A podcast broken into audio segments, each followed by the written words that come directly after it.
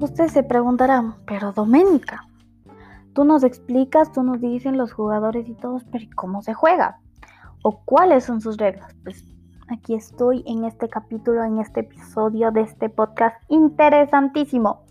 Primero, el balón se puede lanzar a cualquier dirección con una o dos manos, como usted elija.